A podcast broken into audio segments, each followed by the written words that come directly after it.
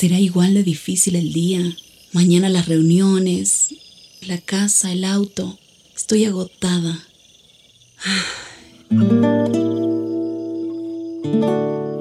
No importa cuántas cosas me hayan angustiado hoy. Me acercaré a Él porque Él tiene descanso para mi alma y mi mente.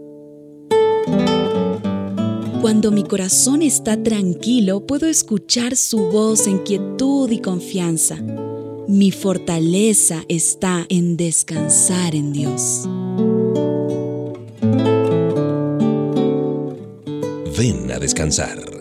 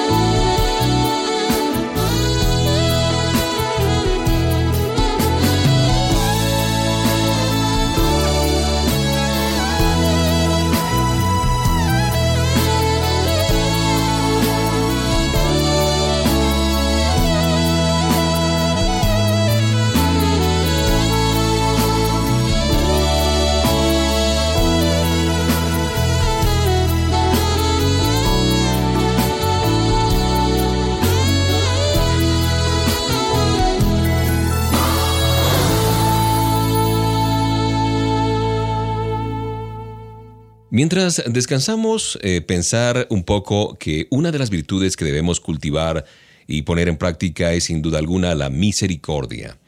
Porque si deseamos ser parte de la construcción de un mundo nuevo, de un mundo mejor, no podemos ignorar la enorme cantidad de gente que sufre, que necesita que alguien se acerque para ayudarla a aliviar su dolor. Esta palabra que he mencionado, la palabra misericordia, tiene eh, su origen, entiendo, en dos términos, miseria y corazón. Es decir, que se trata de poner el corazón en la miseria, acompañando la compasión por las demás acciones eh, que provean auxilio y socorro eh, frente al padecimiento de otra persona. Dios desea que sus hijos imiten su ejemplo y sean misericordiosos en todos los aspectos de la vida. En otras palabras, esto significa que debemos mostrar compasión. ¿Y tú dices compasión con quién? Bueno, con quienes nos hayan maltratado o hayan hablado mal de nosotros, con las personas que nos pidan disculpas por sus ofensas, por sus errores, por sus equivocaciones, con aquellos que nos rodean y que padecen carencias de toda índole, emocionales, físicas, espirituales, tener compasión con la gente que día a día transita a nuestro lado y ni siquiera repara en nuestra existencia. Con todos los que en algún momento establecimos un diálogo y nos relacionamos por diversos motivos. Tener misericordia es ir más allá de las palabras, es demostrar nuestras profundas convicciones espirituales en la práctica, con acciones. Amar a la gente con el amor de Papa Dios nos ofrece cada día una oportunidad de servicio. Mantengamos siempre un corazón compasivo, dispuesto a comprender y ayudar a los demás. Yo recuerdo en este momento una porción que se encuentra en el Nuevo Testamento, en Mateo 5.7, dice acá, Dios bendice a los que son compasivos, pues Él será compasivo con ellos.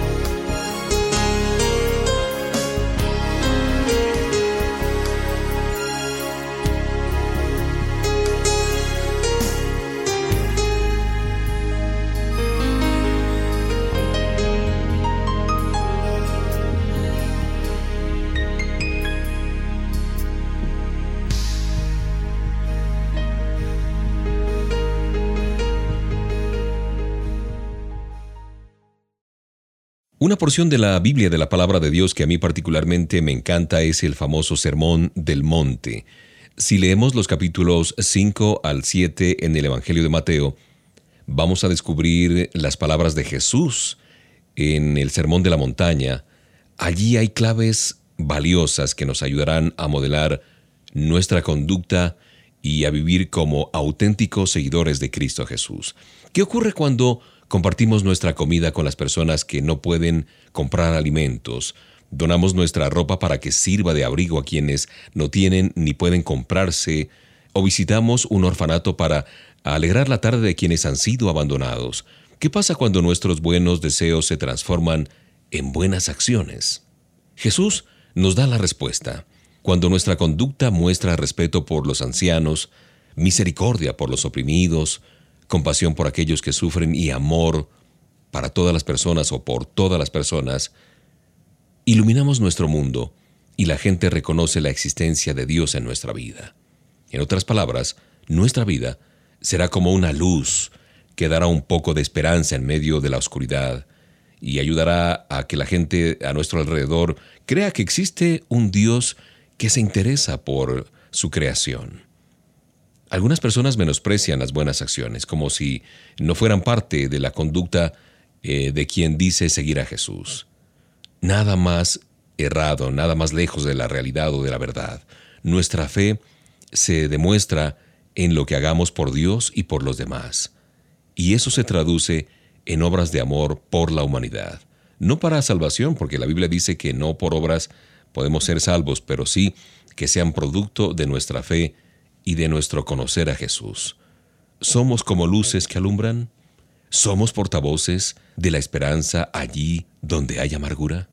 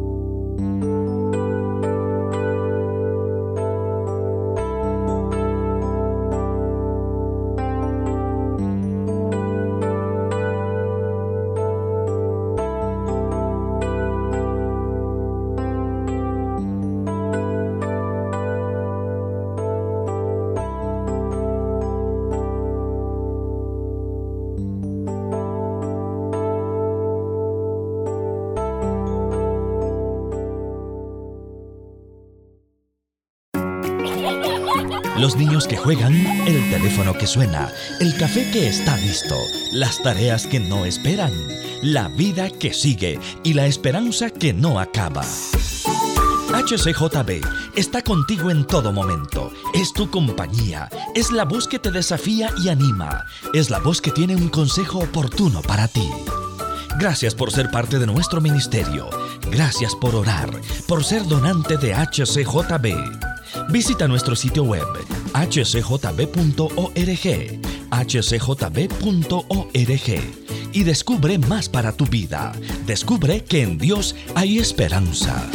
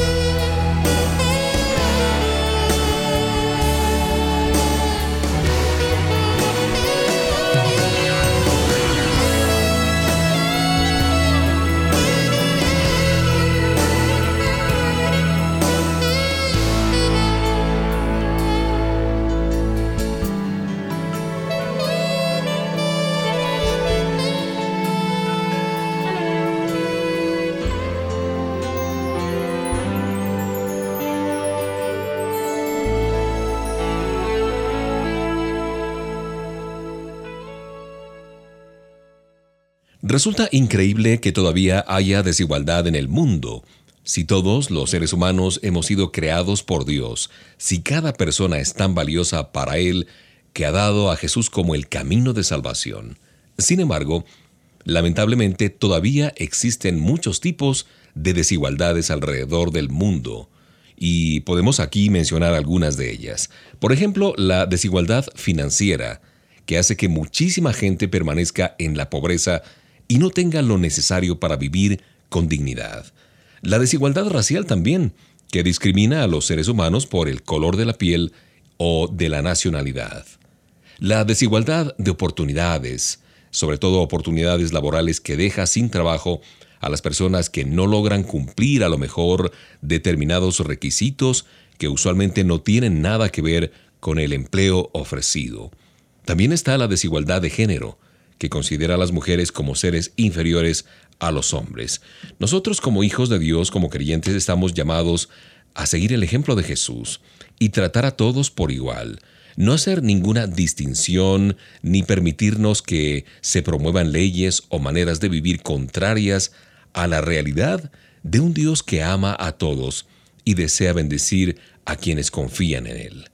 Por eso, al crecer y desarrollarnos como personas, nunca olvidemos tratar a nuestros semejantes con el afecto que proviene de un corazón que conoce el amor, el perdón y la paz que solo nuestro Creador puede ofrecer. En otras palabras, hagamos nuestra parte para que la igualdad de condiciones sea una realidad en nuestro entorno, en nuestra ciudad, en nuestro país. Por eso ya lo dice Mateo 5:45 en la Biblia. Así demostrarán que actúan como su Padre Dios que está en el cielo. Él es quien hace que salga el sol sobre los buenos y sobre los malos. Él es quien manda la lluvia para el bien de los que lo obedecen y de los que no lo obedecen.